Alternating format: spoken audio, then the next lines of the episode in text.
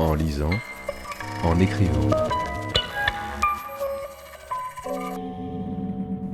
Le podcast de lecture versatile de Pierre Ménard.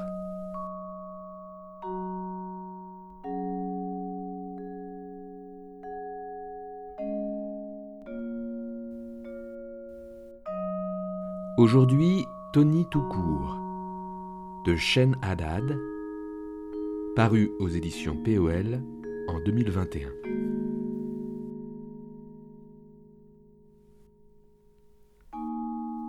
Tony, une jeune fille au prénom androgyne, passe sa journée d'anniversaire dans l'attente du soir où elle doit assister au match de l'équipe de foot qu'elle supporte.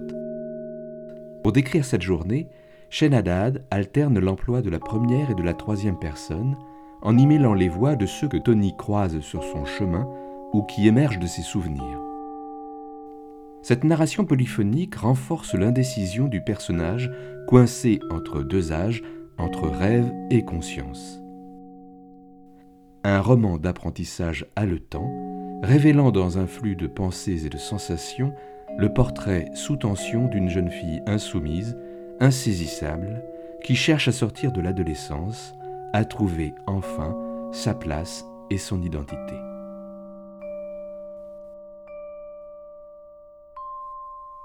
Ce soir, ce sera grand. Ce soir, ce sera grand parce qu'on va gagner. Tony s'imagine ce que doit être le rituel de son père au stade. Il doit arriver avant le match pour dire bonjour aux joueurs, au coach, à l'équipe sportive. Ça va bien? Il doit demander comme ça, sans dire bonjour. Ça va bien? Président? On fait aller, on fait aller, un employé doit dire. Et puis peut-être qu'il va voir le coach en perso, ou pas. Tony n'en a aucune idée.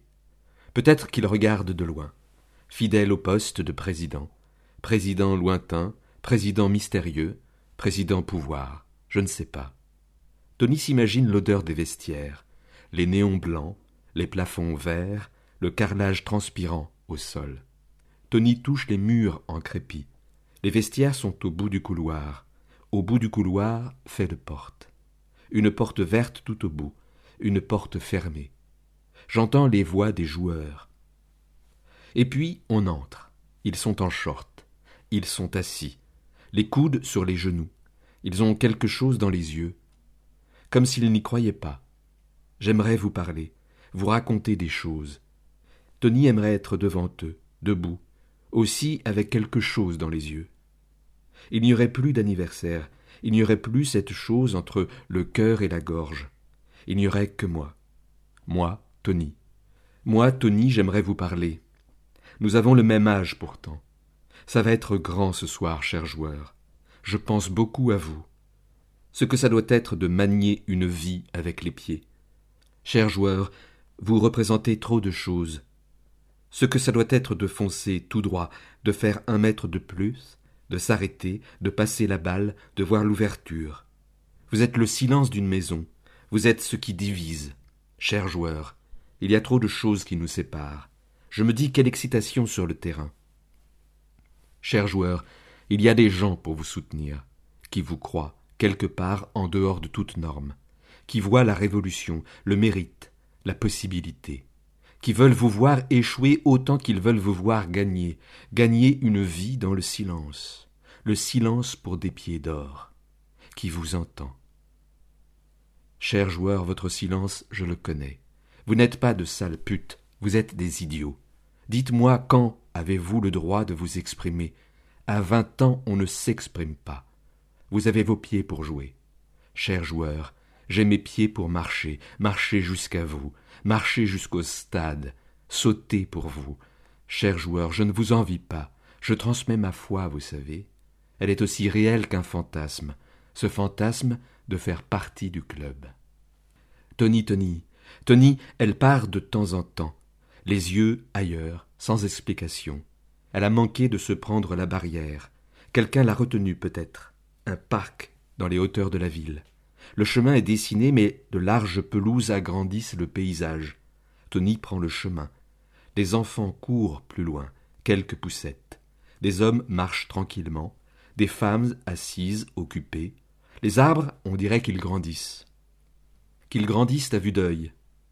Les branches se rejoignent, elles tapissent le sol d'ombre. Tony sent le soleil, par intermittence, faire sa course sur son corps. Les voitures, les klaxons, les poteaux, les épaules s'éloignent. Peut-être que pour un temps, les douleurs s'éloignent. Je ne sais pas. Sweet Jane revient. Image lointaine, elle regarde la poussière sur ses chaussures. Le chemin s'enfonce, il descend, il monte, laisse apparaître des virages, et tous ces arbres qui prennent le vent font un bruit simple. Le temps s'est réchauffé. Tony voit deux filles s'embrasser sur un banc. Elle s'approche. Elle entend leurs langues se toucher, leur salive s'emmêler. Les mains se baladent. De la nuque, les doigts descendent doucement, franchissent chaque pli du tissu, repèrent la vallée de la colonne, le flot des reins. Une autre main dans la nuque, prise dans les cheveux, sort et disparaît. Elles ont les yeux fermés. Tony s'approche encore. Leurs cuisses sont serrées les unes contre les autres. Elles sont concentrées, sérieuses dans leurs tâches. Les yeux des filles papillonnent et s'entr'ouvrent me tiennent au rêve.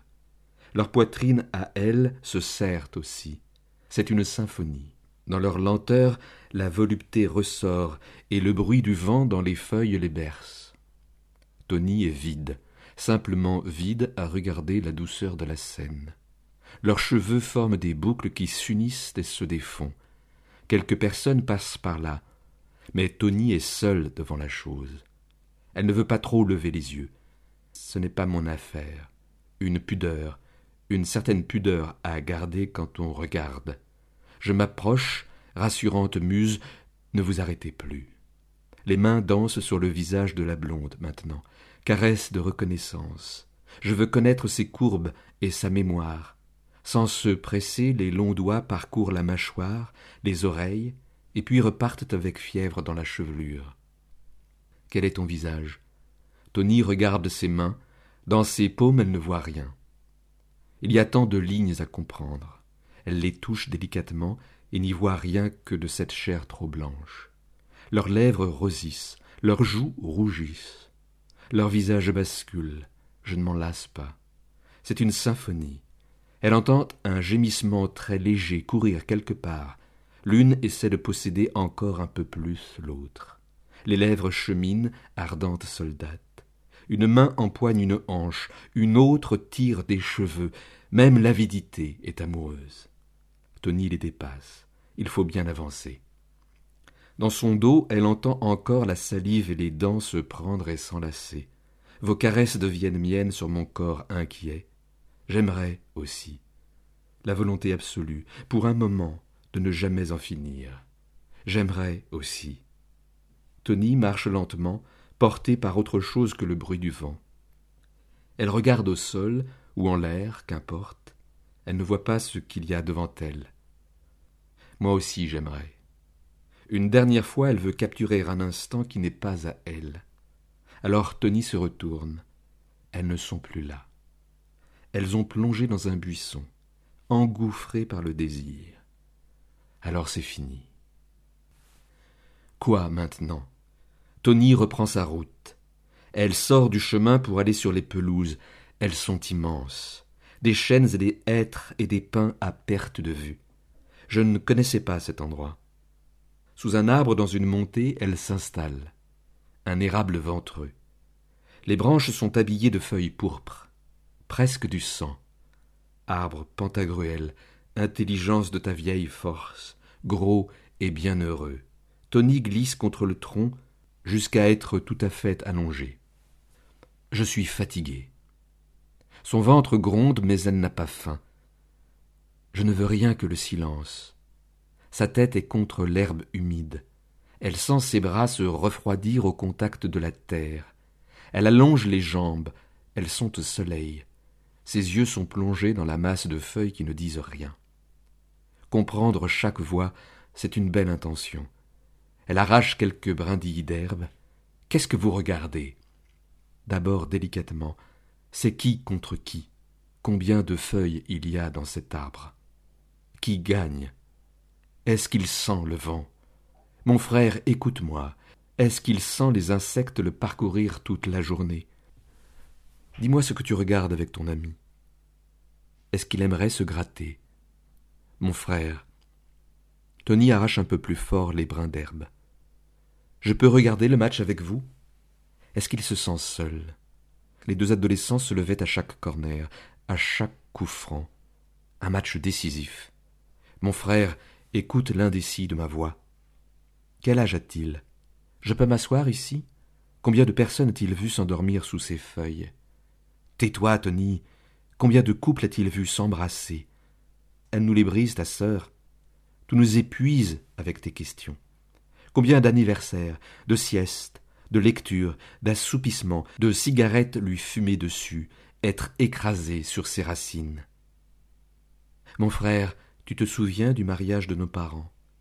Il se lève, la tient par la nuque, la transporte comme un cochon pour l'abattoir. Le claquement sec de la porte, mon frère, comme une lame qui tranche. Tony arrache franchement l'herbe, elle enfonce ses doigts dans la terre. Elle creuse. Combien d'amitiés brisées et combien de relations naissantes. Il n'y a rien pour toi ici, Tony. Tais-toi et sors. Combien de jus de fruits ou de soda renversés sur lui. Tais-toi et sors. Sweet Tony. Elle apporte ses mains à ses yeux. Elles sont pleines de terre.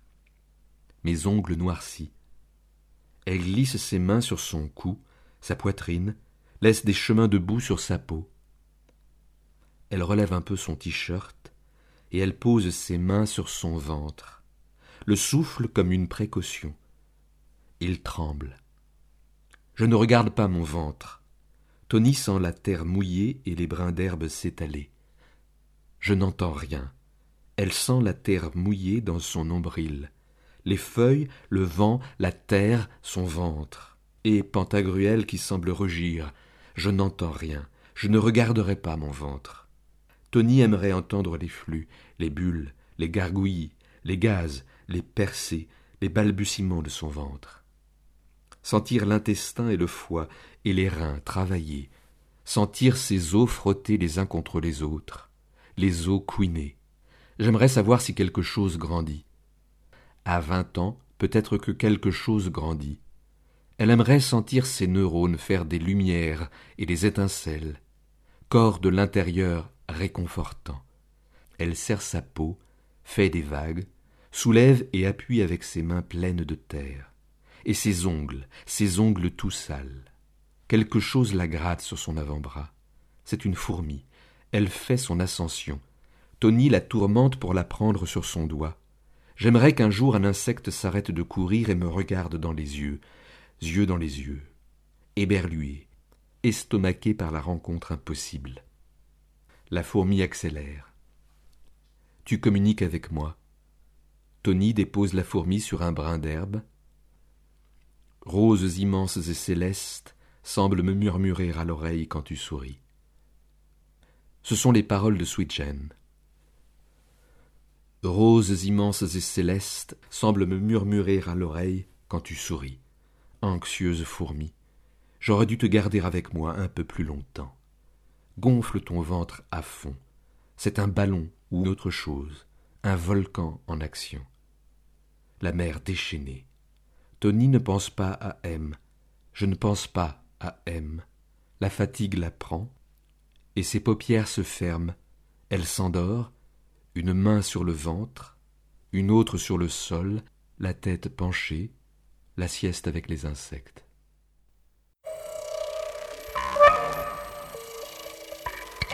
en lisant, en écrivant.